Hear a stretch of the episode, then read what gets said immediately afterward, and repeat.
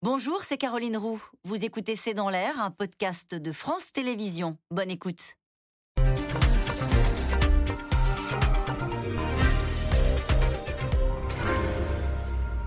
Bonsoir, soyez les bienvenus dans C'est dans l'air. Les signaux d'alarme n'ont pas manqué ces dernières années et pourtant le constat est là. En ce début août, dans une centaine de communes en France, l'eau ne coule plus du robinet. Pour approvisionner la population en eau potable, il faut des camions ou des bouteilles. C'est l'un des épisodes marquants de cette sécheresse, la plus grave jamais enregistrée dans notre pays. Selon Matignon, pour y répondre, une cellule interministérielle de crise est ouverte, un dispositif qui est censé répondre aux urgences nationales. Il y en avait un par exemple au moment de la pandémie.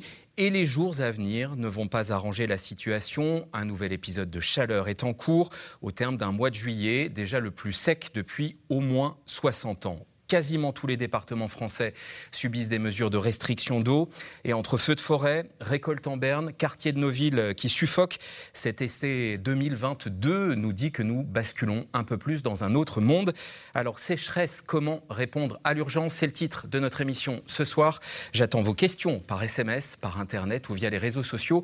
Cinq invités autour de moi pour y répondre. Emma Aziza, vous êtes hydrologue, fondatrice de Mayan, qui est un centre de recherche appliqué dédié à l'adaptation climatique. Amandine Richaud-Crambe, ingénieure urbaniste et directrice de la Fabrique des mobilités. Philippe de Sertine, directeur de l'Institut de haute finance, vous dirigez la chaire Finagri à la Sorbonne. Vous avez coordonné les travaux du rapport intitulé La grande transformation, 10 propositions concrètes pour changer de système. Et votre dernier livre est sur le même thème, Le grand basculement, quel sera le monde d'après? C'est chez Robert Laffont. Emmanuel Soufi, journaliste au journal du dimanche, La sécheresse à la une hier, avec en page intérieure ce titre au secours. Et en duplex, Jean Valadier, vous êtes maire d'Argence en Aubrac, président de la communauté de communes Aubrac-Carladès-Viaden, c'est dans l'Aveyron. Commençons avec vous, monsieur Valadier. Si j'en crois le site de Météo France, le plus chaud dans votre département aujourd'hui, c'est Espalion, 35 degrés, voire au-delà. Alors vous, vous n'êtes pas encore à sec, mais la situation est critique. Vous faites déjà venir de l'eau par camion? Nous anticipons. Nous avons depuis le départ anticipé. Nous cherchons à répondre à cette carence en eau que, le Carladès, la petite région du Carladès, est en train de, de, vivre. Euh, depuis euh, plus d'un mois déjà, nous avions anticipé le manque d'eau et nous avions mis en place en, en, collaboration avec les élus de la communauté de communes, avec les services de la communauté de communes, avec notre délégataire, nous avions mis en œuvre un certain nombre de solutions, imaginées, mises en œuvre aujourd'hui un certain nombre de solutions pour euh, pallier à, ce manque d'eau et passer cette période qui est une période, oui, inquiétante, difficile. Et peut-être jamais vu chez vous, c'est pas une région où habituellement on manque d'eau? Non, nous avions l'habitude de, nous bénéficions de, de, la ressource en eau de manière euh, importante et, cette situation totalement inédite qui est le fruit d'un réchauffement climatique que nul ne peut aujourd'hui nier, je crois, eh bien, euh, nous met face à cette configuration. L'eau est précieuse, elle devient rare, il faut en prendre soin, un grand soin. Euh, ce qui est frappant, Emmanuel Soufi, c'est qu'on a des régions qui habituellement n'ont pas de problème de sécheresse qui sont touchées cette année. Oui, c'est ça qui est exceptionnel en fait. Alors inédite, et puis on sait que ce sont des, périodes de sécheresse qui vont s'intensifier hein, dans la durée. monsieur le maire le disait euh, tout à fait, hein, c'est-à-dire qu'il va falloir s'habituer en fait hein, à manquer d'eau et donc à faire attention à notre consommation d'eau. Mmh. Dans les pays riches et tempérés, pendant très longtemps, on, se disait, euh, pas un problème, elle va couler à flot. Alors on construit des piscines, on construit des petites piscines aussi pour les enfants, mais aujourd'hui en fait, c'est un, c'est un, voilà, on parle de, on parle de l'or noir, c'est aussi l'or bleu aujourd'hui. Donc c'est, euh, c'est, euh, vous avez des coins en Bretagne, des coins euh, en Loire-Atlantique. Pas oublier que la région de Nantes, par exemple, ça fait trois mois qu'ils sont en arrêté sécheresse. quand on est dans des agglomérations en Île-de-France, à Paris, on, a oublié en fait tout ça. Mais c'est devenu, oui, oui, c'est, c'est, quelque chose d'extrêmement inquiétant en fait. Et en même temps, qui nous rappelle à, toutes ces ressources, hein, l'énergie. On parle de sobriété énergétique. Il faudra parler maintenant de sobriété euh, hydrique, je pense. Et autres, et autres modèles de consommation. On en, reparlera euh, avec euh, le maire Amandine Richaud-Cran, mais ce qui est intéressant aussi, c'est l'alerte lancée à la population. Comment toucher la population, comment sensibiliser les habitants des différentes régions à cette question qui désormais est réellement prégnante? Alors oui, euh, je pense que c'est très important d'alerter.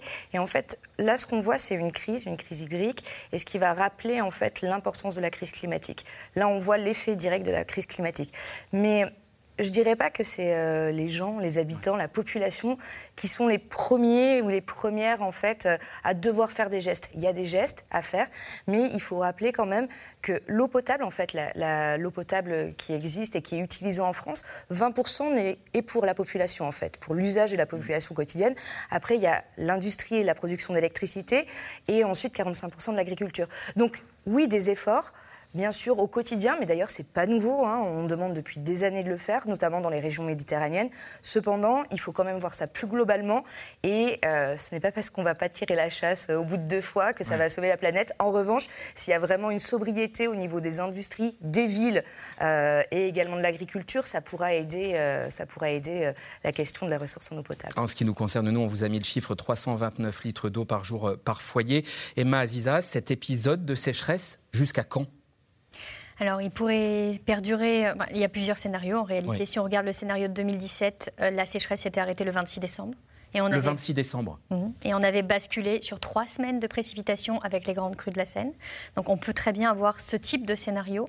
On peut avoir un scénario où des épisodes méditerranéens vont arriver et risquent d'ailleurs de se reproduire dès lors qu'on va avoir la phase d'équinoxe avec des descentes de front froid et cette goutte froide qui se met en place et qui viendrait sur une Méditerranée tellement chaude avec ces presque 6 degrés et demi euh, de, de gradient de température supplémentaire qu'on a actuellement sur la mer Méditerranée qui sont de de leur norme, en fait, quelque chose qu'on n'a jamais vu. Et chaque degré supplémentaire, c'est une réserve d'humidité qui va venir apporter, en fait, son lot de potentielles précipitations diluviennes dès lors qu'elle va se confronter à l'air froid. Donc, en fait, on a tous les éléments dans la recette pour avoir un automne particulièrement diluvien et euh, je l'espère euh, pas catastrophique, mais on sait très bien qu'on est tellement de plus en plus exposé à ces précipitations et, on se rappelle de ce qui s'est passé sur la Tinée, la Roya et la Vésubie. Il, était prévu 250 mm. La, température de l'atmosphère et de la mer ont fait qu'il est tombé 500 à 600 mm. Donc euh, on, sait derrière que c'est aussi l'autre revers de la médaille. Il ne faut pas l'oublier. Et donc en fait, ça c'est un des chemins possibles, mais toutes les zones qui ne seront pas concernées par ces pluies risque de continuer en fait cet état de sécheresse. Et puis surtout, là, il faut s'attendre à ce que jusqu'à fin août, on risque d'avoir des orages très localisés. Une cellule orageuse, c'est maximum 30 km. Donc en fait, elle va tomber, mais juste à côté, vous n'avez rien. Et donc en fait, euh, on a même un temps, un ciel bleu. Donc euh, en fait, ça va vraiment être des données euh, localisées qui permettront sans doute de venir un peu hydrater les sols. Mais il faut savoir que d'abord, dans un premier temps, l'eau tombe de manière très violente. Euh, il y a un phénomène qu'on appelle le phénomène de battance en hydrologie qui fait que l'eau ruisselle parce qu'il y a un sol qui s'encroute et il faut vraiment du temps avant que le sol puisse devenir perméable et puisse permettre de régénérer les nappes. Donc on n'est pas en tous les cas dans cette période et la période qui permet d'être efficace pour régénérer les nappes phréatiques, c'est vraiment entre à peu près le mois de novembre et le mois de mars. Donc là, on n'y est vraiment pas et donc on est quand même sur cette année vraiment exceptionnelle. Philippe de Sertine, je citais, euh, et, et les travaux que vous avez coordonnés et votre livre, tout ça nous dit qu'il faut changer de modèle. Oui, c'est ça. Je crois qu'on a effectivement les deux impératifs devant nous. Un immédiat, de dire comment on gère, ce que nous disait Monsieur le maire. Bah, on fait venir des camions, on regarde comment on va faire. Donc ça, c'est la gestion par rapport aux problèmes posés immédiatement. Et nous allons avoir, on va dire, du problème immédiat pendant probablement, vous avez raison, tout l'hiver. On parle de l'agriculture, on parle de l'énergie. L'énergie est très très fortement impactée. Euh, quand on parle, peut-être d'ailleurs, vous voyez, c'est peut-être des choses qu'il faut relater également. Les maisons qui se fissurent, la terre bouge en ce moment. Et ça, c'est un énorme problème. La Cour des comptes a rendu un, rapport dessus en disant mais en fait ce sont des millions de maisons qui peuvent se fissurer parce que la terre se rétracte puis elle, augmente. Donc on est devant des problèmes immédiats qu'il va falloir gérer. Et puis évidemment on est aussi face à cette réalité. Dans cette émission on en parle depuis des années en disant voilà ce qu'on projette, il va y avoir des feux de forêt, il va y avoir des inondations, il va y avoir des sécheresses de plus en plus récurrentes. Maintenant on ne dit pas il va y avoir, on est dans. Hein, et effectivement l'année dernière peut-être on voyait des grands feux loin de nous quand c'est en Australie, quand c'est en Californie, on dit oh là là c'est c'est terrible. Quand c'est en Gironde, tout d'un coup, on dit Ah non, mais là, c'est chez nous. Et on parle de chez nous parce qu'on est en France, mais le nord de l'Europe aussi est confronté à des choses complètement incroyables. Ils ne pensaient pas vivre des, feux de forêt, comme d'ailleurs en Bretagne. Vous voyez C'est-à-dire, on voit tous ces éléments qui se mettent en place, qui signifient c'est pas une adaptation. Et vous voyez, effectivement, quand vous utilisez les termes que j'ai repris dans, dans les intitulés d'ouvrages de, qu'on a sortis, on voulait pas justement ces notions de termes lents en disant c'est pas une transition, c'est vraiment une transformation. Un basculement. Il va falloir y aller très très vite. On a le sentiment qu'il va falloir y aller de plus en plus vite. Ça ne veut pas dire qu'on doit être angoissé. J'espère que les gens qui nous voient euh, sont tous peut-être d'ailleurs, hein, tout le monde est yaka faucon. Hein. on est tous en train de dire ah oui, non mais moi je sais comment il faut, il faut. C'est compliqué. C'est faisable, ça suppose effectivement un énorme effort d'investissement qui commence ça veut dire probablement aussi beaucoup d'erreurs. On regarde, on essaie, parce qu'on est face à un monde nouveau. Je crois que c'est vraiment ça. On est face à un monde nouveau. Vous... Si je peux me permettre. En un mot, et puis on va au premier euh, sujet. En fait, il faut savoir qu'en 2008, Barcelone était déjà, euh, avait une crise euh, d'eau potable, hydrique, et euh, l'eau venait de Provence, du canal de Provence, etc., était amenée en bateau à des coûts faramineux. Donc 2008, il y a 14 ans. Il y a 14 ans. Et tout ce qui se passe aujourd'hui, c'est quelque chose qui se passe en Méditerranée. Les feux de forêt méditerranéens, c'est quelque chose de récurrent, annuel, etc. Et pareil pour les fissures. Ce qu'il faut faire, c'est que ne pas oublier que ça existe. En fait, là, ça se propage. Mm. Ça monte. Et c'est ça qu'il faut voir aussi, les techniques qui ont été mises en place, les cultures qui ont été mises en place autour de ce, de, ce climat hein, méditerranéen et de cette Mais il faut surtout se dire, ce n'est pas nouveau. La transformation, elle a lieu déjà depuis 20 ans. Sauf qu'on ne on s'en est pas occupé.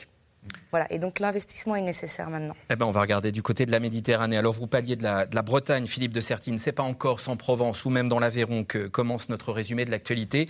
C'est en Bretagne, cette Bretagne, terre de pluie, en principe, terre d'incendie cet été. Laura Rado et Christophe Roquet.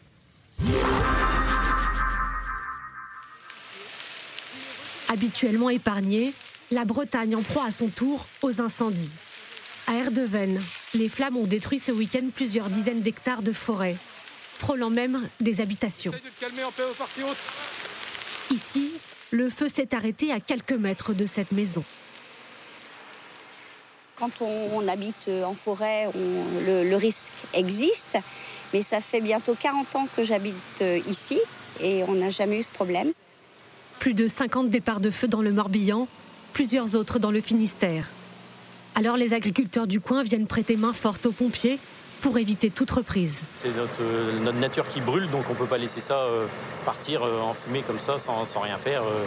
donc on, est là jour et nuit s'il faut, mais on donnera un coup de main jusqu'au bout. En Bretagne, mais aussi en Dordogne et en Isère, les incendies se sont encore multipliés. Un été de tous les dangers, avec au total 48 000 hectares anéantis, soit cinq fois plus que les autres années le résultat d'une météo caniculaire qui n'en finit plus. La troisième vague de chaleur de l'été se poursuit cette semaine, avec un pic attendu vendredi. De quoi aggraver un peu plus la sécheresse, déjà historique.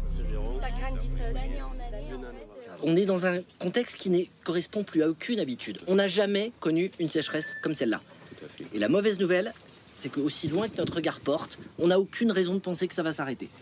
Et c'est même pire que ça, puisqu'on a canicule et sécheresse, et donc un cercle vicieux qui fait que, à cause de la sécheresse, on a peu de ressources, et à cause de la canicule, on a besoin de davantage de ressources.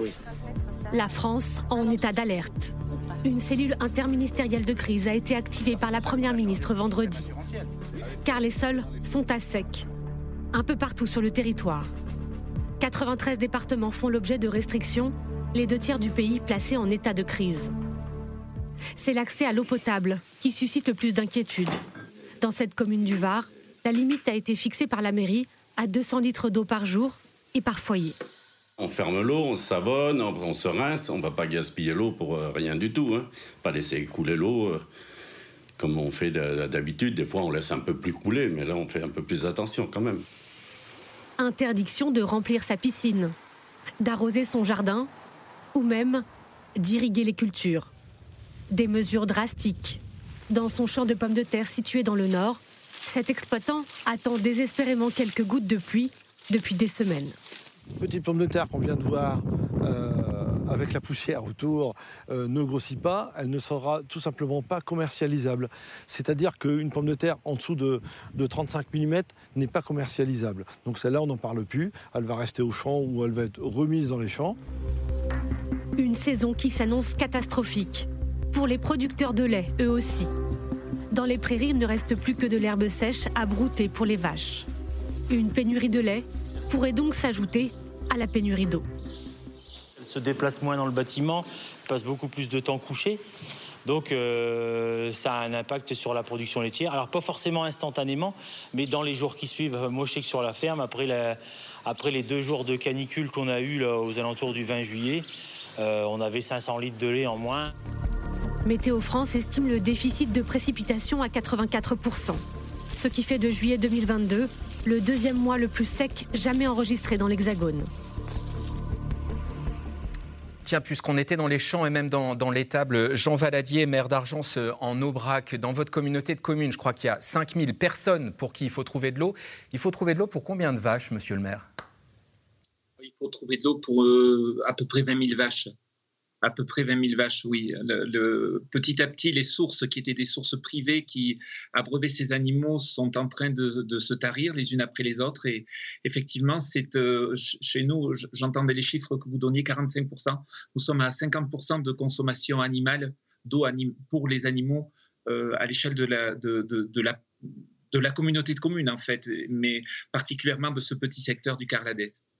Et, pardon de poser la question qui fâche à vous, l'éleveur, mais quand vous entendez de plus en plus de gens dire qu'une des solutions, c'est euh, moins de consommation de viande, euh, qu'est-ce que vous dites? Est-ce que vous, puisqu'on parlait de transformation, vous vous dites il va falloir que je transforme mon activité? La transformation, elle est évidente, la, transformation dans les pratiques agricoles. Néanmoins, nous sommes sur un territoire au cœur du parc naturel régional de l'Aubrac où la production agricole est déjà une production extensive de qualité euh, rattachée à des signes officiels de qualité depuis très très longtemps. Et nous sommes, euh, nous éleveurs, euh, absolument conscients par des cahiers des charges qui sont des cahiers de ressources extrêmement engageants pour les uns et les autres euh, et nous sommes déjà dans cette, euh, dans cette, euh, dans cette démarche de, progression, de, transformation. Et, très concrètement, un, exemple ou deux exemples, quand vous parlez de cahier des charges ou de transformation, ça implique quoi? Ça, implique par exemple que sur notre production laitière, euh, l'ensemble des fourrages humides sont interdits. Donc nous avons une, consommation de fourrage sec par les, animaux, de l'herbe ou du foin en, hiver. Nous ne faisons pas appel à l'irrigation. Euh, c'est un exemple. Euh, la production laitière est limitée à 6000 kg par vache. Si vous voulez, nous sommes déjà dans une démarche extrêmement, entre guillemets, vertueuse. Euh, vous parliez, euh, Amandine Richaud-Cramp, de, la culture méditerranéenne, au fond, qui petit à petit se, met en place. En termes de pratiques agricoles, est-ce qu'on a, euh, du côté de la Méditerranée, déjà des exemples d'adaptation, de transformation qui pourraient inspirer, après tout, pourquoi pas, le reste du pays? Alors, je ne suis pas sûre qu'on puisse vraiment s'inspirer. On ne va pas partir sur de la monoculture, parce qu'en Méditerranée, on fait ça. On a besoin d'autre chose que euh, d'olives, de maraîchage ou ce genre de choses. Euh, ce qui est intéressant à voir, cependant, c'est le choix des essences. Les essences, c'est euh, les différents types d'arbres ou d'agriculture, voilà. Et, et, ça, en fait, il va falloir peut-être le modifier. on sait que le maïs consomme énormément d'eau. On sait, ben, là, ce qui passe dans tout ce qui est les blés, les foins, bah, c'est pour euh, un certain nombre d'élevages consommation de viande. Donc il y a vraiment toute une chaîne. On ne peut pas juste choisir un seul élément en se disant ça va tout changer. C'est vraiment toute la chaîne, à la fois de consommation, à la fois euh, ben, aussi de consommation de la ressource en eau à changer. Et, ce que disait monsieur quand il disait que 50% euh, d'eau était utilisée, on a bien, on est sur de l'eau potable. C'est-à-dire qu'en France, on a ce problème-là où on, ne réutilise pas ce qu'on appelle l'eau grise, euh, notamment dans, dans, la salle de bain, dans l'arrosage, dans le, dans le nettoyage des villes. Et ça, c'est quand même important de se dire, on peut avoir aussi cette part euh, d'eau euh, qui est aussi à la fois dans l'industrie et utilisée dans l'électricité, qui n'est pas de l'eau potable, mais de l'eau grise qu'on peut réemployer. Et là, on doit faire avancer la réglementation qui n'est pas assez poussée euh, aujourd'hui. Alors, on va parler de réutilisation. Je voudrais qu'on reste un peu sur l'agriculture. Philippe de Sertine, un constat. Économiquement, il y a une explosion de valeur des terres agricoles qui sont irriguées. C'est ça, exactement. Euh, vous avez, au fond, quand on est en train de parler justement de ce changement de modèle, la valeur économique le représente totalement. Et là, l'agriculture qui est toujours en pointe, en fait, quand on regarde ce qui est en train de se passer, nous montre ça. C'est-à-dire, vous avez deux terres pratiquement euh, à un kilomètre de distance, une avec une possibilité d'irrigation, l'autre qui n'en a pas. Vous pouvez avoir le prix de la terre qui va varier de 1 à 4, de 1 à 5. C'est-à-dire, c'est déjà quelque chose d'extraordinairement fort. On se rend compte à quel point cette question de l'irrigation est absolument cruciale. On va dire que c'est typique, effectivement, de la façon dont on est déjà en train de changer la représentation des valeurs économiques en fonction des contraintes et des possibilités, des opportunités que peuvent offrir, par exemple, certains milieux naturels. Donc là, on est vraiment effectivement en train de voir, on va dire, l'économie migrer, la valeur migrer. Euh, et ça, évidemment, c'est pas que chez nous, hein, c'est du point de vue mondial qu'on a cette évolution-là. Euh, Emmanuel Soufi, on le voit dans, votre dossier du JDD, les, la, situation, la, récolte cette année est catastrophique. On voyait dans le, euh, dans, le sujet cet éleveur de pommes de terre. même pour les pommes de terre, c'est compliqué. Les pommes de terre, les choux. Euh, vous allez à Saint-Malo, euh, à Saint-Malo, les maraîchers euh, sont quasiment en pleurs parce qu'en fait, il y a eu des épisodes de, gel, de grêle, et puis maintenant c'est la terre qui s'assèche complètement. Donc oui, bah, c'est des, des, pertes, des pertes de rendement colossales et avec des réponses qui, pour le moment, au niveau de l'État, au niveau de l'État, du gouvernement, en fait, sont encore assez balbutiantes. C'est-à-dire qu'on est vraiment dans la gestion de crise comme on parlait de santé, d'épidémie tout à l'heure, etc. À chaque fois, en fait, on essaye de, on écope, on écope, mais euh, sans avoir en fait la, possibilité d'anticiper davantage. Donc là, euh, il y a euh, effectivement la cellule interministérielle de crise qui a été activée. C'est sans doute une première en termes de. Qui va faire quoi? Alors, euh, ça, vous pourriez dire que c'est un machin, mais c'est un machin euh, très administratif. C'est-à-dire que les préfets vont faire remonter toutes les infos concernant bah, les euh, niveaux de nappe et surtout concernant l'impact hein, que, ce manque d'eau, que ces restrictions ont sur les cultures, sur les centrales. Hein. On a vu Tricastin, etc. Plusieurs centrales qui aujourd'hui sont autorisées à, rejeter l'eau. Une centrale, on a besoin d'eau hein, pour, pour la refroidir. Et aujourd'hui, il y a un décret qui est passé pour autoriser en fait à euh, les centrales à rejeter une eau certes plus chaude, donc ça va remonter aussi le niveau, euh, le niveau des, euh, de réchauffement des, des, cours d'eau. Mais voilà, donc il y a des mesures qui ont été faites, mais on a un peu l'impression, vous voyez, euh, un peu avec un, à chaque fois un temps de retard. Donc ce que vous évoquiez tout à l'heure, enfin, il y a, a d'énormes chantiers en fait à faire sur tout ce qui est des artificialisations des sols, verdir les villes. Alors les villes ont déjà fait des choses. Hein. On sait que planter là les vertus d'un arbre, c'est colossal. Hein. C'est comme un brumisateur urbain. Ça vous apporte non seulement de ça lutte contre la, pollution, mais ça, lutte aussi contre le réchauffement. Mais voyez, c'est des réponses qu'il faudrait désengager tout de suite là maintenant sans attendre encore à nouveau un nouvel épisode euh, de dérèglement climatique. Encore une question sur le modèle agricole. Pour le modèle agricole, disons français, Emma Aziza, ça engage quoi comme transformation? Alors, on a vu avec M. Valadier que, au fond, il pouvait y avoir euh, un élevage, y compris un élevage bovin relativement vertueux du point de vue euh, de l'eau. Quelle transformation il faut engager? Alors déjà, je, suis convaincue qu'il faut conserver ce type d'agriculture qui effectivement est, est, vraiment vertueuse et donc participe finalement à un modèle qui est quand même à petite échelle et il ne faut pas non plus, non plus tomber dans l'extrémisme inverse. Et lorsque l'on explique qu'il faut vraiment réduire sa part de viande, on parle du fait, on en a déjà parlé, euh, qu'il y a 10 000 ans, on avait 97% de la biomasse mondiale qui était des animaux sauvages. Euh, et, euh, et aujourd'hui, en fait, euh, on est passé à 85% de biomasse mondiale qui correspondent à des bovins. Donc c'est vraiment ce problème d'agriculture intensive, massive que l'on retrouve à peu près dans tous les pays, notamment notamment surtout aux États-Unis. Et, euh, et, en fait, on se rend compte qu'elles euh, prennent énormément d'espace de terre. Ces, bovins ont besoin d'espace que l'on ne va plus pouvoir leur donner, puisque en réalité, il manque déjà de terre arable, puisque on est en train d'augmenter notre part de viande. Et cette année, les Chinois ont importé 20% de plus euh, de viande que l'année précédente. C'est quand même un signal auquel il faut faire absolument attention parce qu'on ne peut pas continuer comme ça, surtout avec l'évolution démographique mondiale. Donc, en fait, quand on dit qu'il faut changer le modèle, et surtout le modèle agricole, c'est qu'il faut comprendre qu'il faut modifier la manière euh, d'exploiter la terre. C'est-à-dire qu'actuellement, la manière dont on, la traite, euh, que ce soit le labour, que ce soit les pesticides, tout ce qui va se passer, en fait, euh, fait effondrer les populations que l'on va avoir de micro-organismes en fait, dans les terres. Et donc, ça a une conséquence directe, puisque en fait, ce sont des terres qui ne deviennent plus assez fertiles, qui sont fertiles uniquement pour un type de monoculture et qui vont tuer tout ce qui, passe, ce qui se passe autour. Mais en fait, au passage, c'est une terre qui ne peut plus recevoir de l'eau.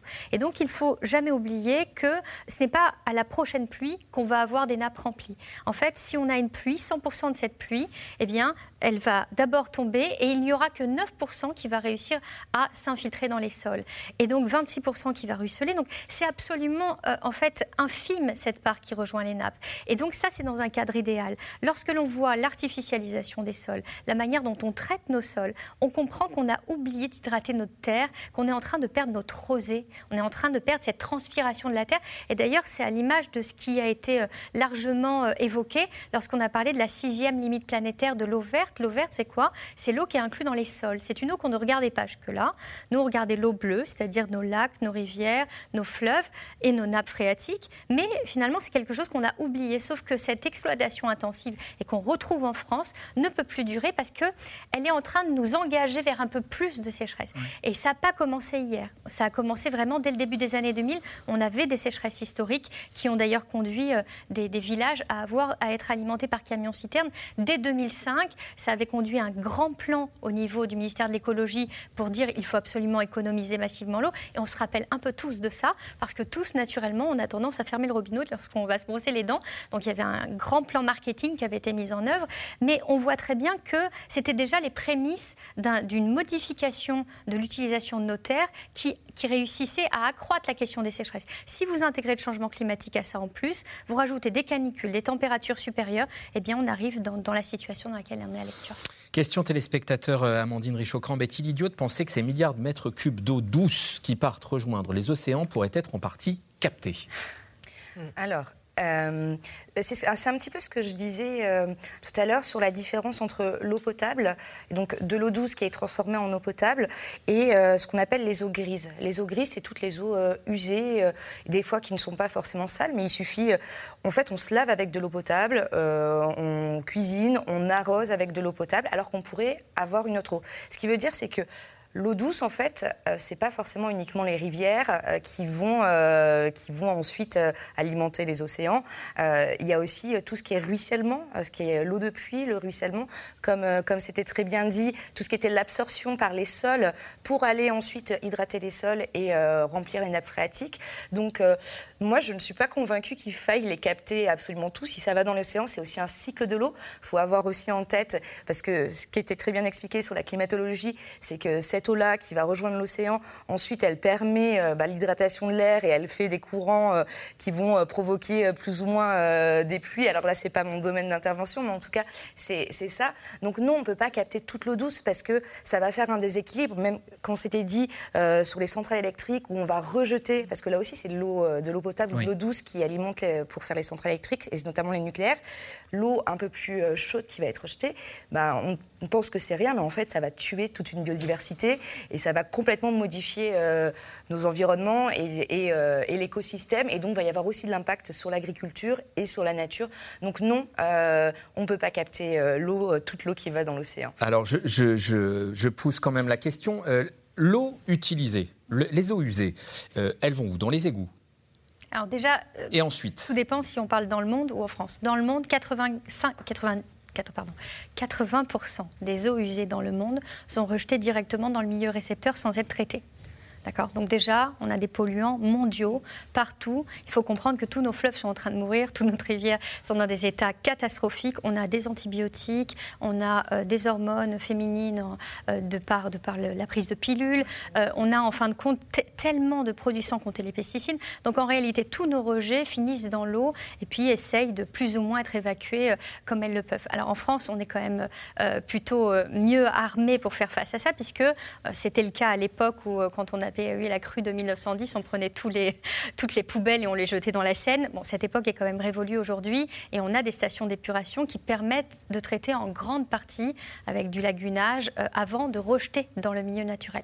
Donc c'est quand même plutôt préservé. Je voudrais juste revenir. Un mot, lagunage? En fait, c'est des stations qui permettent de laisser décanter l'eau et donc euh, les polluants redescendent et on va remettre une eau qui est quand même largement plus propre. Et juste un point, euh, c'est quelque chose. Et, et, j'aurais aussi euh, une relance. Mais allez-y, allez-y. Qui est beaucoup évoqué et même par la population qui, me dit Mais écoutez, je ne comprends pas, il y a de l'eau qui passe là, on voit très bien de, l'eau qui, qui, passe dans ces fleuves, pourquoi on ne la récupère pas tout de suite? Il faut comprendre que ça, c'est juste le cycle de l'eau. Si on le dérègle complètement, en fait, on va euh, modifier toute la zone d'exutoire, c'est-à-dire le moment où le fleuve se jette dans la mer, qui contient un taux de salinité très particulier qui permet de diminuer la salinité.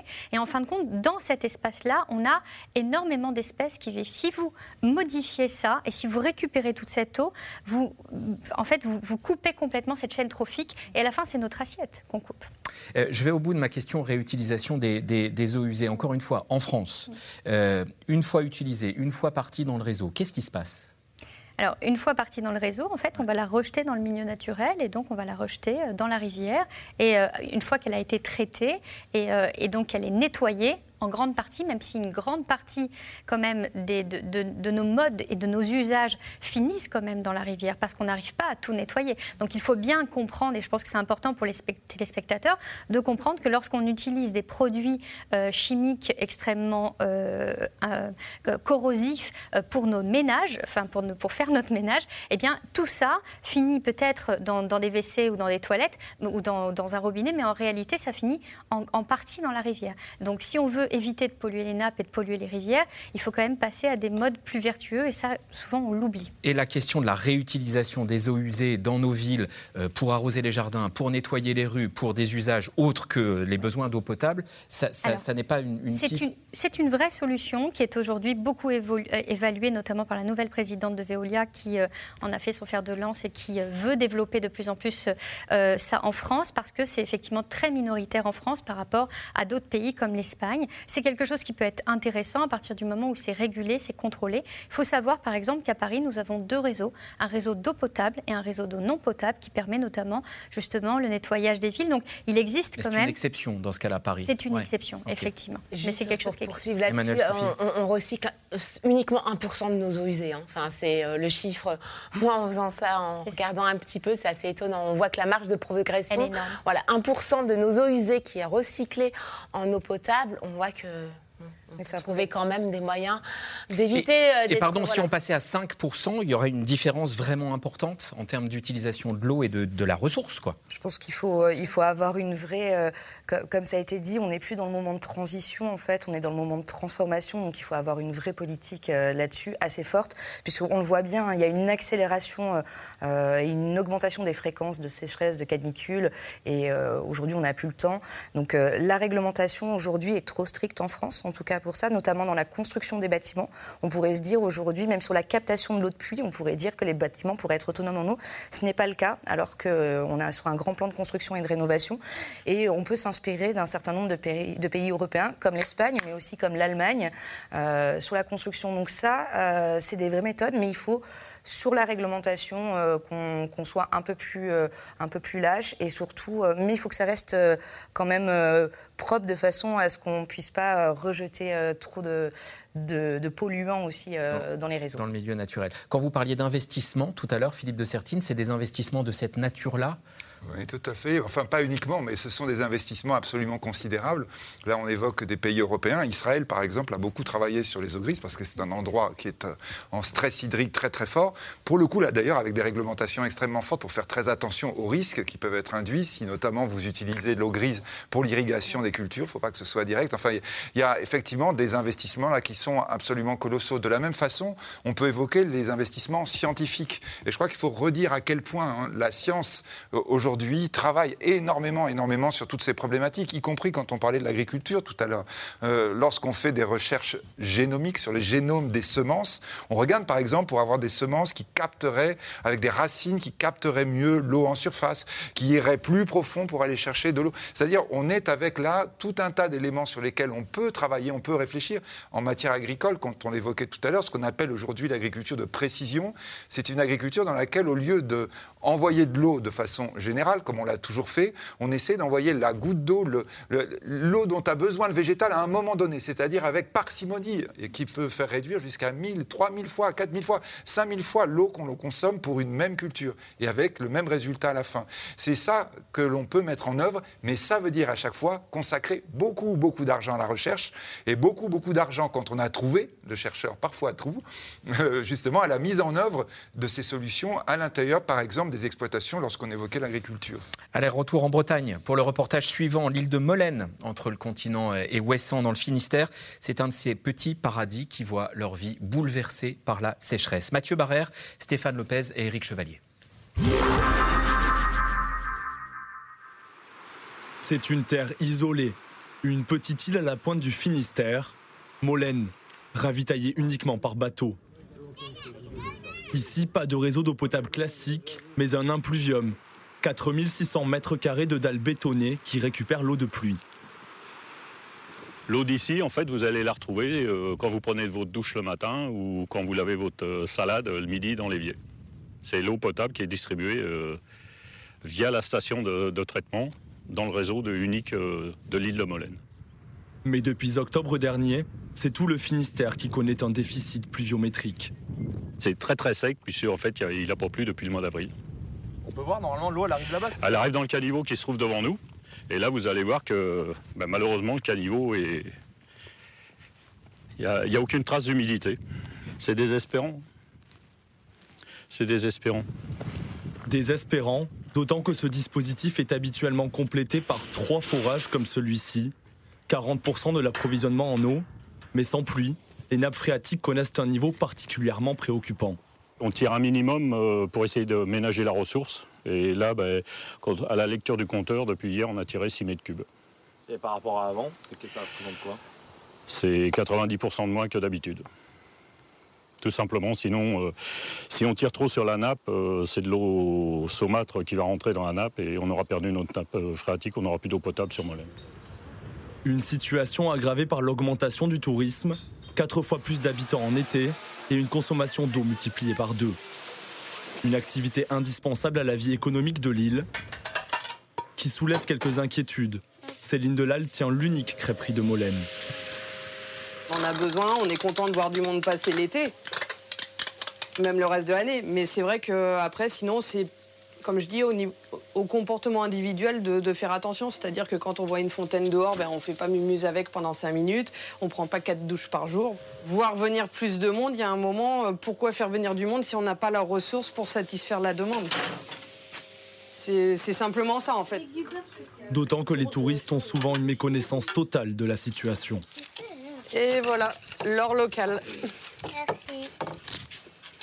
J'étais pas au courant. Après, euh, après, on parle de plus en plus de pénurie au niveau national, donc euh, j'imagine que sur les îles, c'est encore plus compliqué.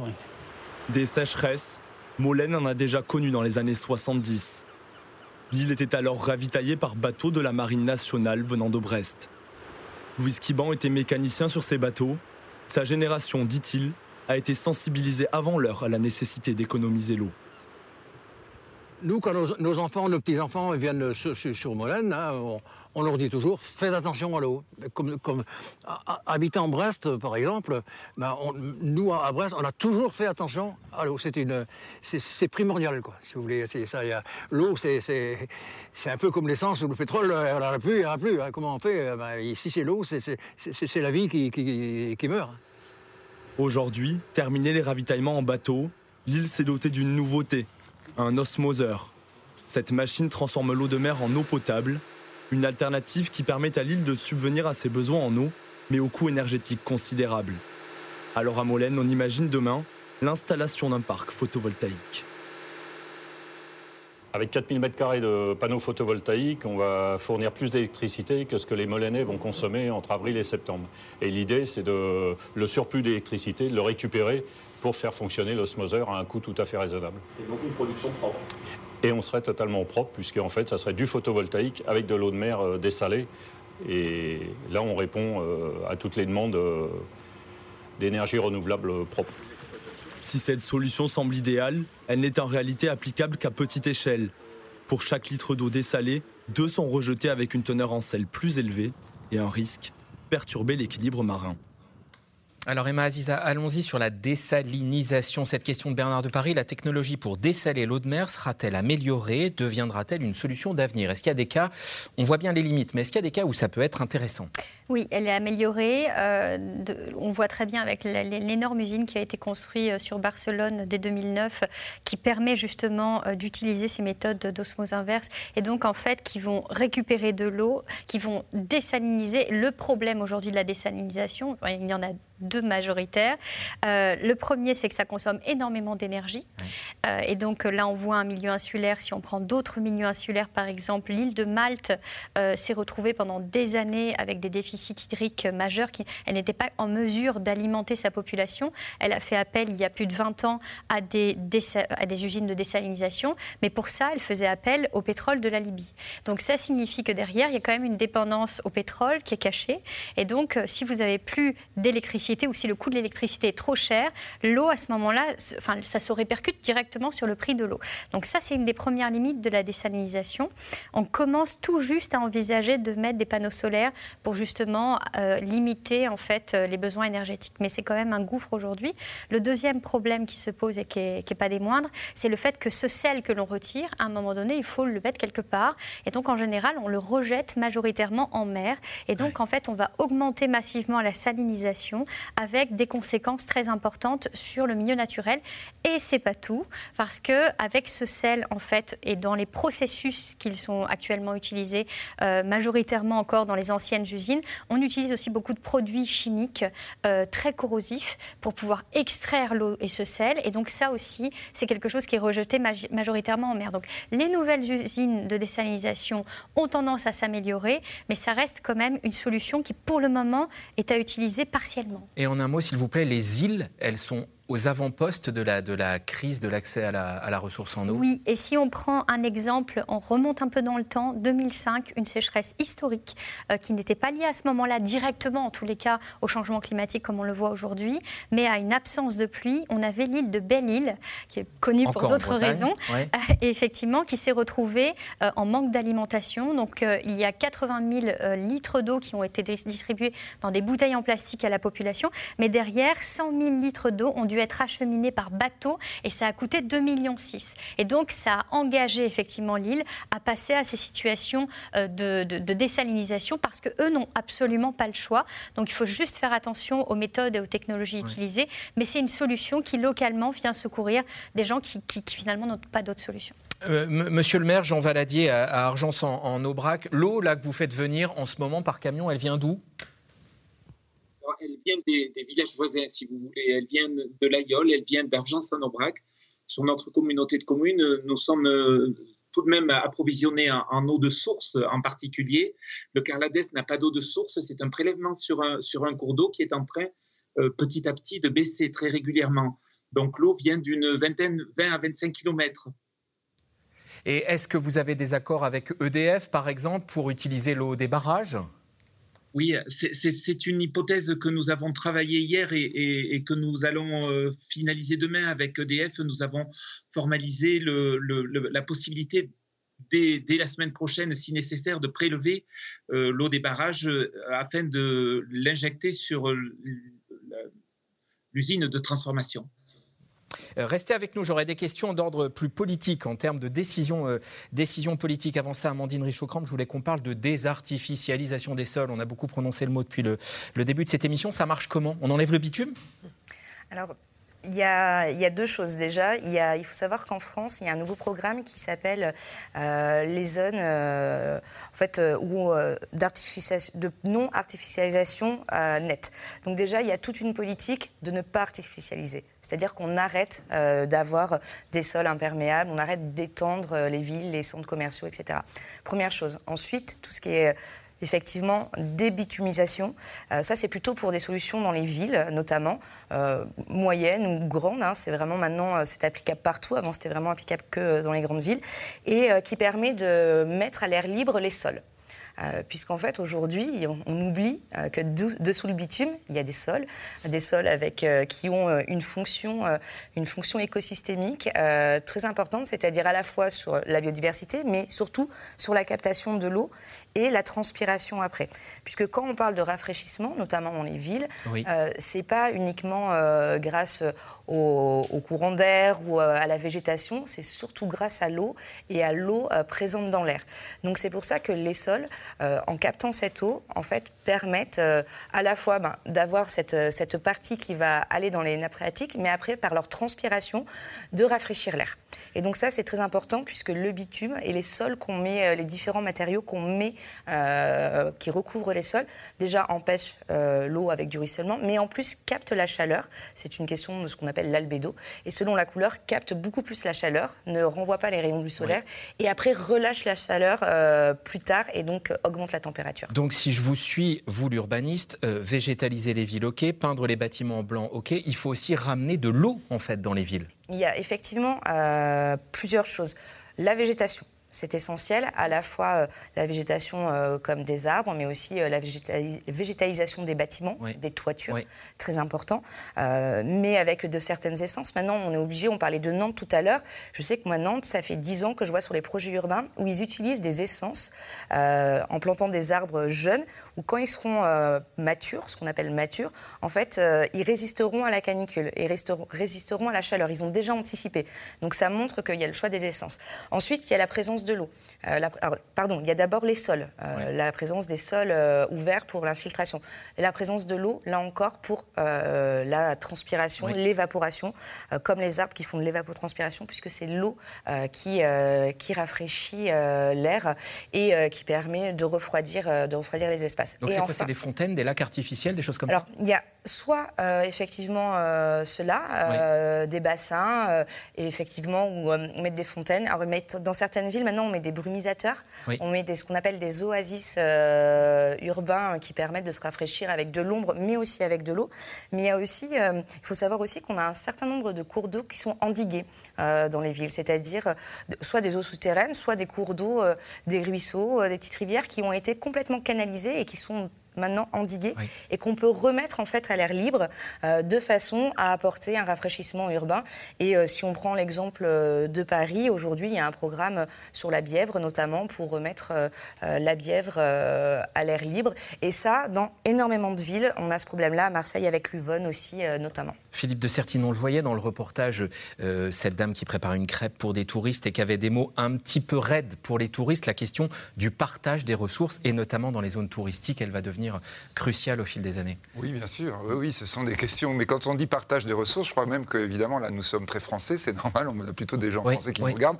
Mais c'est une vraie question mondiale. hein. La, la- la problématique de l'eau, c'est une problématique mondiale sur laquelle, d'ailleurs, les Nations Unies ne cessent, on va dire, de tenter de proposer un certain nombre de réflexions communes en disant nous ne pouvons pas avoir, on va dire, des sortes de politiques comme ça que chacun va faire dans son coin, avec probablement des effets négatifs sur le voisin, parce que souvent c'est ce qui se produit. Hein. C'est-à-dire que vous avez un impact direct sur ce qui se passe chez votre voisin ou euh, à la limite sur euh, un pays un peu plus lointain, mais qui aura les conséquences de ce que vous faites.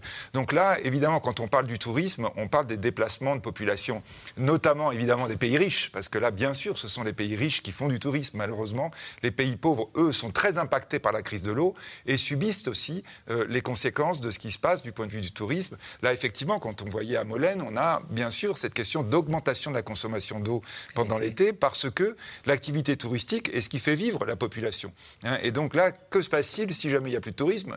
Euh, Mais s'il y a du tourisme, il n'y a plus d'eau, que se passe-t-il s'il n'y a plus d'eau? On a l'impression sans cesse d'être dans des cercles vicieux, hein, en disant on essaie de répondre à un problème et ça crée un problème supplémentaire. C'est souvent quand même ce qui se passe quand on évoque le changement de modèle, c'est qu'on a une solution, mais la solution s'avère parfois plus compliquée que finalement ou amenant des conséquences négatives par rapport à ce que l'on avait euh, pensé juste avant. hein. et on voit bien hein, le, le pauvre touriste qui dit ah, mais je ne savais pas, mais alors il ne faut plus que je vienne. Alors on lui dit ah ben non, il faut que vous veniez quand même. Mais S'agissant du tourisme, on voit bien dans certains endroits que l'idée euh, de limiter le nombre de personnes euh, admises à Venise ou dans d'autres endroits est quelque chose qui monte en puissance. Bien sûr, mais quand on dit Venise, euh, là effectivement c'est presque quelque chose de presque caricatural, mais on l'a dans beaucoup de régions, y compris de France. Vous avez des populations qui, qui montent de 4 000 à 50 000 personnes pendant l'été. Ça veut dire évidemment de la consommation d'eau, par exemple, tout simplement, et ça veut dire que vous devez avoir un système qui va permettre d'abreuver 50 millions de personnes, 50 000 personnes, pardon, et l'hiver, il n'y a, plus, a plus personne là. Donc là, c'est vrai qu'on est évidemment face à des problématiques économiques complexes et sur lesquelles politiquement, la réponse est très compliquée, parce que c'est difficile, évidemment, d'avoir une réponse qui soit aussi forte que le problème et les solutions qu'on avait envisagées jusque-là. Emmanuel C'est la notion de conflit d'usage, en fait. Hein. Quand vous êtes face à une denrée rare, une rarification d'une ressource, mais essentielle euh, à l'industrie, à l'agriculture, à nous et, euh, et à l'énergie, euh, qui est-ce qu'on priorise, en fait? Est-ce qu'on va prioriser bah, l'usage citoyen, enfin, vous, moi, l'eau potable, se laver arroser, etc. Est-ce qu'on va privilégier plutôt les collectivités? Est-ce qu'on va privilégier plutôt l'agriculture? Ou est-ce qu'on va privilégier plutôt l'industrie? Et aujourd'hui, en fait, ces réponses-là, on ne les a pas encore. C'est-à-dire qu'il y avait les assises de l'eau en 2019. Enfin, voilà, c'est ça. Il est quand même question de, baisser progressivement, en fait, de, les prélèvements, donc euh, ce qu'on prend euh, à l'eau, etc. Mais euh, de 10%, puis ensuite de 25%. Mais aujourd'hui, qui est plus important, qui est prioritaire à l'autre? Et vous voyez, des fois, enfin, déjà des, des petits conflits alors entre euh, le voisin qui a rempli en loose sa piscine, euh, le jacuzzi qui s'est fait attaquer par euh, l'autre. Enfin, c'est quelque chose. Enfin, au-delà de la politique, c'est quelque chose de, de, très humain parce que la peur, c'est c'est la soif en fait. Hein. Alors nous allons à présent pas très loin de chez vous, tiens, monsieur le maire, monsieur Valadier, en Ardèche, commune de Bannes, 2014, un incendie détruit la forêt communale. Comment reconstruire? L'histoire vous est racontée par Julien Launay, Stéphane Lopez et Léa Demirjian. Dans le sud de l'Ardèche, Bannes, village de 700 habitants, au loin et à perte de vue, l'immensité de sa forêt. Un labyrinthe d'arbres que Cyril Dumas connaît par cœur. L'œil en alerte, chaque jour, ce bénévole de la réserve communale inspecte chaque recoin, vérifie qu'il n'y a pas de départ de feu. Ben on regarde si, si on ne voit pas un petit peu de, de ou de fumée, ben là, quand c'est un petit peu dégagé. Surveiller, mais aussi prévenir. On fait un petit peu de camping Ouais. alors vous savez que c'est une région euh, très à risque en ce moment, mhm. donc euh, pas de feu, pas de barbecue. Euh, si au cas où vous voyez quelqu'un qui traîne un petit peu louche ou quoi, ou si vous voyez quelque chose qui n'est pas trop normal, si vous pouvez vous rapprocher de la mairie, donc voilà, après, euh, faites bien attention à pas tout ce qui a étincelle, pas de briquet, euh, rien du tout. Comme Cyril, une quinzaine de personnes, habitants du village et des alentours, se relaient pour veiller sur la forêt. Des efforts qui se sont avérés payants. Ben, il y, a deux ans, mais ici, en même temps que les sapeurs forestiers, on arrivé au tout départ du feu. Donc, euh, donc voilà, on a, on a essayé que ça se propage pas trop euh, en, attendant que les pompiers arrivent parce qu'ils ben, sont quand même à, 20 minutes d'ici, donc le temps que, tout se mette en place. Et puis un petit départ sur, sur le bas du village. Donc, euh, donc voilà, ça fait toujours du bien quand on arrive à l'éteindre et qu'il n'y ait pas trop de dégâts. Un dispositif issu d'une prise de conscience après l'incendie de septembre 2014. À l'époque, en quelques heures, un peu plus de 60 hectares du massif forestier sont ravagés. 160 pompiers, 4 canadaires, face à un feu attisé par le vent. Huit ans ont passé, mais dans la commune, le traumatisme reste vif. Jean-Marie Lagagné, enfant du village, était déjà maire à l'époque. Quand vous plantez nos forêts, c'est un investissement à très très long terme. Moi, j'en verrai pas le bout. Et on se dit, bon, mais si ça disparaît en une paire d'heures, c'est quand même regrettable. Surtout quand c'est provoqué. Si c'était accidentel, on peut mieux le comprendre. Mais le reste, c'est difficile à comprendre. Pourquoi? Parce que 2014, c'était quoi l'origine ah, Ça n'a pas pris seul. C'est des endroits où il n'y a pas d'habitation. Ça a pris un bord de route. Euh, voilà. Je ne crois pas à la coïncidence. Reboisé, la commune n'en a pas douté une seconde. Mais le chantier est titanesque. Il a d'abord fallu faire l'inventaire des espèces ravagées, en majorité du pin maritime, très vulnérable face aux flammes. Alors pour les nouvelles plantations, c'est le pin Salzman qui a été choisi. Au total, 15 000 arbres plantés et tout un travail de diversification des végétaux. C'est une espèce qui est très bien adapté aux conditions de sol et de climat. Donc on sait, euh, en plein temps du pin Sassman, que son avenir est assuré. Il a des capacités à pouvoir résister à des sécheresses importantes, ce qui fait qu'on pense qu'avec le réchauffement climatique et l'augmentation des températures, c'est un arbre qui va pouvoir résister, qui a un certain gradient encore de, de pouvoir résister à cette augmentation de température. Faire renaître la forêt, un processus qui demande du temps, beaucoup de temps, au moins 30 années, pour que l'arbre atteigne 10 mètres. Amandine Richaud-Crambe, euh, planter de nouvelles espèces, plus adaptées, plus résistantes, euh, c'est une des pistes qu'on évoque fréquemment. Ça ne marche pas de la même manière selon les forêts, selon les régions, évidemment. Oui, tout à fait. Euh, là encore, c'est une question d'équilibre d'écosystème. C'est vrai qu'on prend toujours le risque, en changeant les, les essences d'arbres, en en mettant des plus résistantes, de faire bousculer en fait tout l'écosystème, c'est-à-dire à la fois de la faune et euh, de la flore, euh, de la flore euh, associée. Cependant, là, c'est vraiment du travail de, l'ONF, de l'Office national des, forêts, avec des ingénieurs dédiés, et donc ils font vraiment un, très bon travail à la fois, comme c'est expliqué dans le reportage, de recensement, mais de trouver aussi des espèces qui puissent correspondre sans, sans faire effondrer l'écosystème. Cependant, je, pense que c'est pas le choix des essences n'est pas forcément aujourd'hui la seule chose à faire. Là encore, je vais prendre l'expérience qu'il y a en Méditerranée. Euh, c'est la prévention et l'éducation. On a oublié ou on ne connaît pas, en fait, dans beaucoup de régions, euh, comme dans les Vosges ou comme aujourd'hui en Gironde, on ne connaît pas les feux de forêt. Euh, et on n'a pas eu de transfert de connaissances et de prévention sur les feux de forêt.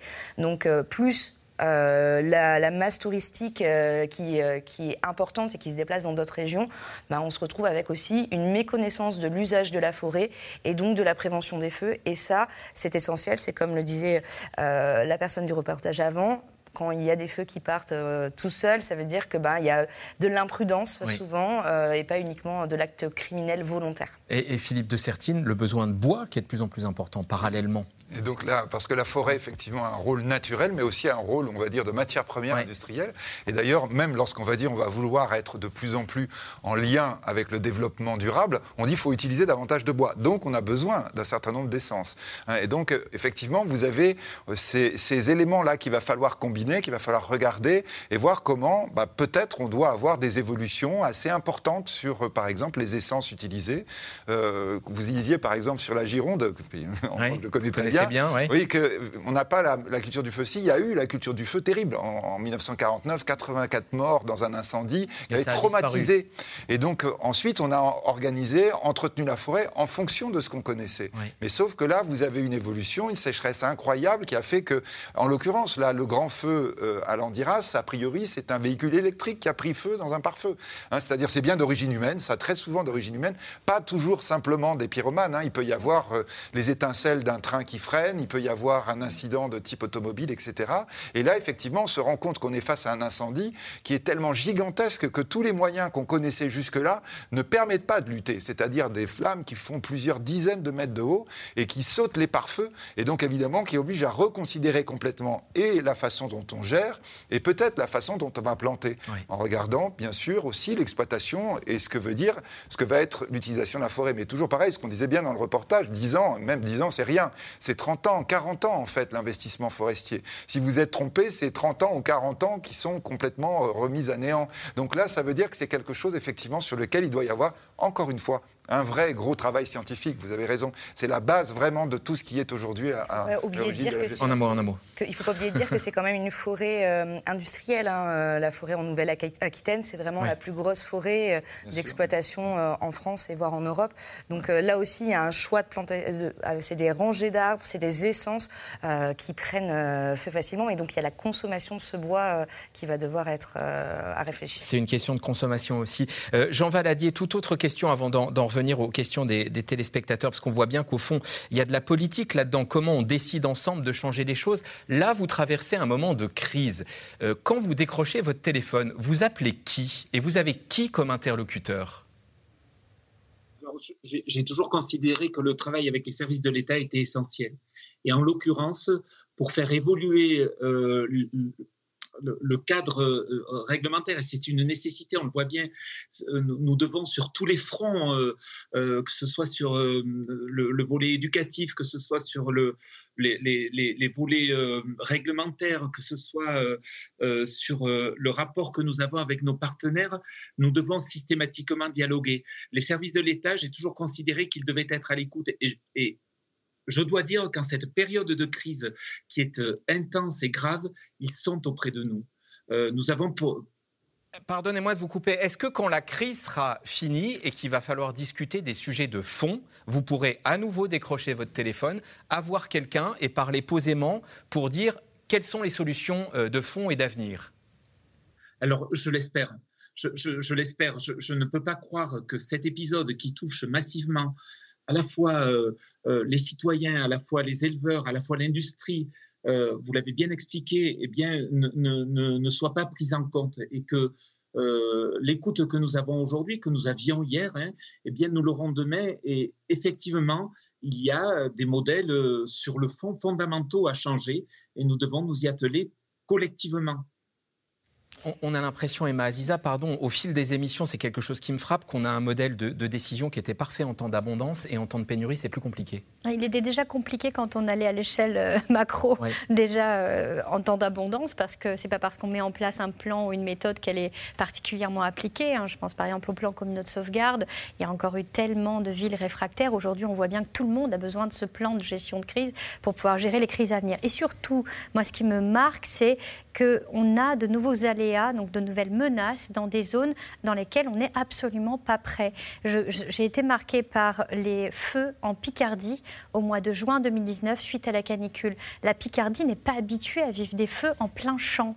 Et donc, en fait, il n'y avait pas de renfort de sécurité civile. Pourquoi? Parce que tous les renforts de sécurité civile en France viennent massivement euh, en renfort de tout le pourtour méditerranéen et la Corse durant la période estivale.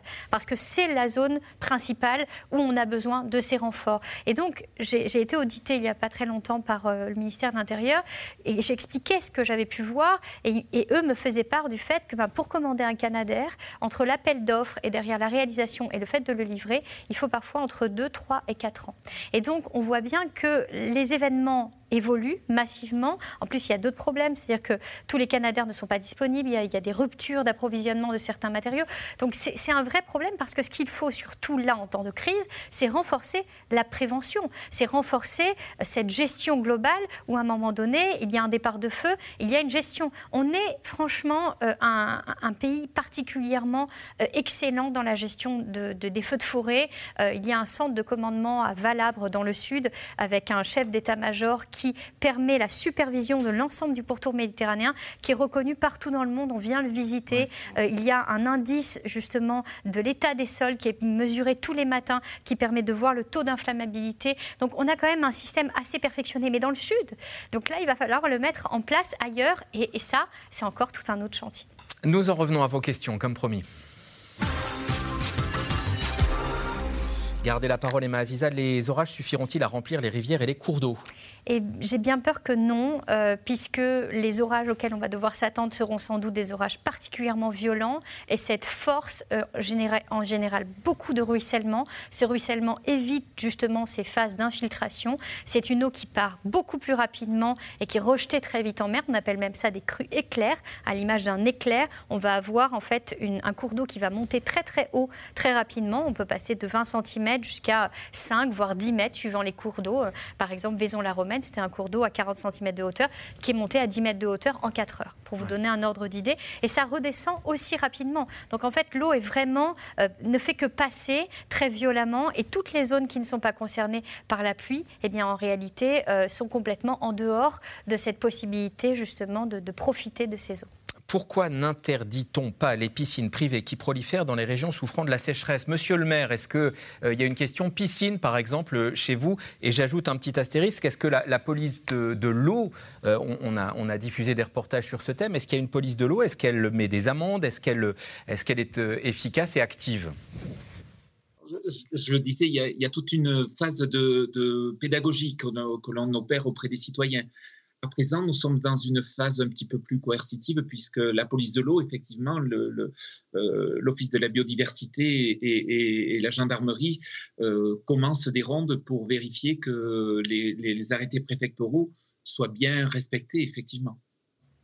interdire les, piscines privées, qu'en dites-vous? Alors là, on rentre sur le droit de l'urbanisme. Euh, ça, c'est. Et on a euh, plein de questions sur l'arrosage des golfs euh, autorisés. c'est vraiment le conflit d'usage. C'est exactement ça. Et, en fait, là, bah, c'est au travail des maires. En fait, c'est le travail des collectivités. C'est le choix qu'ils font quand ils font leur ce qu'on appelle les plans locaux d'urbanisme, les PLU ou, ou, les schémas de cohérence territoriaux, où en fait, aujourd'hui, ils peuvent plus les faire comme ils les faisaient il y a 50 ans, en donnant l'autorisation de permis de construire, de construire absolument absolument partout, donc d'artificialiser, et les autorisations de piscine. Euh, donc là, il y a vraiment un travail à faire, euh, je pense, euh, d'éducation auprès des nouveaux élus, des anciens élus, pour bien gérer ces questions de planification et aussi sur les autorisations, parce que là, aujourd'hui, c'est c'est la canicule. dans deux, trois mois, vous ferez des émissions sur, sur les inondations, et en fait, c'est le même problème, c'est le problème d'autorisation à la fois des préfets, mais surtout des élus, et donc je pense que les élus doivent euh, faire euh, un gros travail là-dessus. Vous êtes prêt à dire non éventuellement à un de vos électeurs qui vous demande l'autorisation pour une piscine, Jean Valadier? Ça, c'est typiquement une décision compliquée pour un élu local. Oui, c'est compliqué, mais euh, je, le disais, nous, sommes nous-mêmes dans la, réflexion sur le plan local d'urbanisme. Et, nous avons euh, euh, collectivement considéré que tous ces enjeux d'artificialisation, y compris sur un territoire très rural, devaient être pris en compte. Alors effectivement, la question de la piscine est une question qui est une, question qui peut être... qui peut être évoquée et, pour laquelle le maire peut refuser un permis de construire. Faut-il s'attendre à un automne très pluvieux et orageux avec des dégâts causés par la grêle, Emma Aziza? Alors, j'ai déjà dit, euh, peut-être moins par la grêle. La grêle, c'est vraiment principalement des orages d'été, ces formes de cellules orageuses que l'on va avoir et qui, à un moment donné, vont rejeter toute cette eau. C'est des nuages qui font 12 km de hauteur, pour vous montrer, euh, et qui se forment en quelques heures. Et donc, effectivement, on peut s'attendre à ça euh, localement au mois d'août. Par contre, dès le mois de septembre, c'est surtout des, des entrées maritimes au niveau de la Méditerranée qui vont se former et former ce qu'on appelle ces épisodes méditerranéens qui, auxquels il faudra s'attendre peut-être de manière décalée dans la saison, vu les chaleurs actuelles. Ça pourrait arriver sans doute d'ici octobre. Et ça pourrait aussi se décaler dans le temps d'ici le mois de décembre parce qu'en 2003, lors de la canicule, euh, Montpellier et toute la zone de l'Hérault avaient été touchés le 3 décembre 2003 par euh, une crue méditerranéenne qui est normalement en dehors de cette saison finalement d'occurrence. Donc on voit que ces saisons se déplacent dans le temps et il faut quand même s'y préparer. Merci à tous les cinq d'avoir participé à cette émission. Merci à vous de l'avoir regardée. Elle est rediffusée ce soir à 22h45. Vous pouvez la réécouter en podcast également. Et pour un nouveau C'est dans l'air, je vous donne rendez-vous demain. Très bonne soirée sur France 5.